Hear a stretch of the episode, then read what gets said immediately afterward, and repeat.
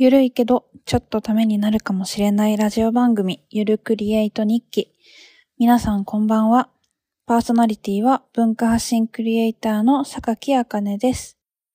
個人事業主としてデザイナー、ディレクターをやっている傍ら、日本文化の発信、お料理プロジェクトの立ち上げ、シェアハウスのオーナー、時々音楽活動、時々バックパッカーなどをしています。このラジオでは今、起業準備中の私の生活の中で日々学んだことや考えていることなどを発信しております。通勤や通学、作業の合間、休憩したい時などにゆるく聞いていただけると幸いです。ということで、えー、本日10日目の日記でございます。今日は、そう、今日はね、土曜日だから、そう、自粛モードでした。ずっと家にいて、まあ朝ヨガやったりとか、ご飯作ったりとかもしたけど、そうもうほんと久しぶりにね、こんなに家にいる生活をしてます。私は一年の中で家の中に一日中いる日が本当に一日とかの生活をしてたので、うん。なんかすごい変な感じですね。はい。で、えー、っと、まあ、作業をしつつ、今日はね、あの、毎週土曜日が折々の全体ミーティングの日なので、まあ、その準備と、えー、っと、ミーティング2時間ぐらいをしました。はい。あとそう、夜は、えっ、と、まあ、姉と映画を見て、あ、イニシエーションラブだ。イニシエーションラブ原作本で読んだことあったけど、それを見ました。で、なんかその後、動物のアニマルプラネットみたいなやつを見て癒されてました。はい、次。明日の季節ですね。明日の季節。二十四節気の、えー、一節気は、えー、変わらず生命でございます。と、まあ、春のね、息吹がやってきているという季節ですね。花が咲き誇って、えー、まあ、空が青く綺麗で爽やかな風が吹いているという時期です。七十二候、5日に一度変わる七十二候は、高岩カエルです。このね、5日前にツバメがやってくるよっていう季節があったんですけど、今、この季節は、ガンまあ、狩りとも読む鳥が北へ帰っていくという時期です。じゃあね、今日考えてたことは、今日の話のタイトルはね、何にしようかな。今日の話のタイトルは、えー、っとね、真面目に、真面目をやめるという話。あ、いいんじゃないですかね、このタイトル。いいかもいいかも。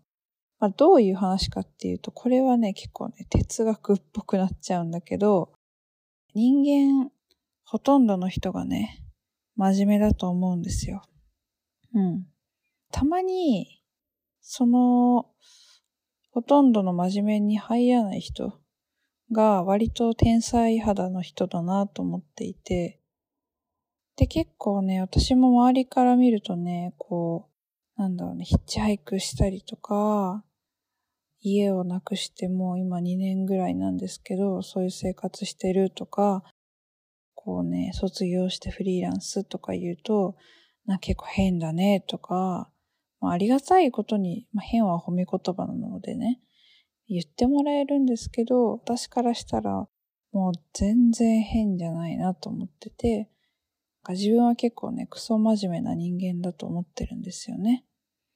で、じゃあ、まあなんでちょっと変って言ってもらえるかっていうと、結構ね、私は真面目に真面目をやめるっていうことをたまにね、心がけてたりするんですよね。まあ、割とね、自然体で生きてるんで、そんなになんか計算してるとかじゃないんだけど、そうじゃなくて、真面目に考えたらこうなっちゃうけど、真面目に考えなかったらこうだよなとかね、考える時があるんですよ。アイディア出ししてる時とか。真面目に考えなかったらっていうのを真面目に考えるっていう、そういうのはね、割と大事だと思うんですよね。今ね、思いついたことを言おうとしたんだけど、これを言うとなんかすごい真面目っぽいなと思ってやめましたって考えてる私がもう真面目っていうね。そう、恐ろしい 意味わかんなくなってきました？聞いてる皆さん。大丈夫？大丈夫？私がわかんなくなってきてるかもしれない。まあそういうのはね、大事だと思うんですよね。で、じゃあ真面目に真面目をやめるためには、真面目に真面目じゃない人を観察する必要があるんですよね。そうそうそう。まあ、観察って言っても、なんか、なんだろうね。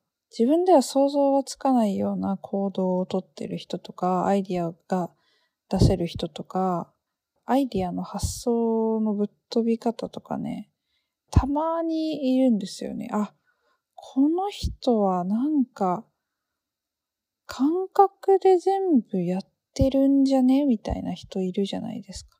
そう。でもなんかそういう人を見て、自分は割とね、その天才肌じゃないなっていう、なんか割ともう努力をし続けないといけないし、てかまあ普通の人よりもね、結構ね、なんか覚えるのとか結構苦手だしね、容量が悪いから、やっぱり時間はかけないといけないなと思ってるんだけど、ただね、その発想方法とか、なんでこの人はこう言ったのかみたいなのを、ちょっと真面目に考えてみると、案外真面目じゃないアイディアの出し方が、えー、真面目に分かってくるっていうね。っていうことがね、起きると思うんですよね。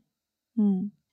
まあだから、真面目な私たちが真面目じゃないことをやろうとするためには、まあ相手を観察するみたいな、一つ対象を観察するっていうのと、あとはやっぱね、偉人とか多いと思いますよ、天才肌。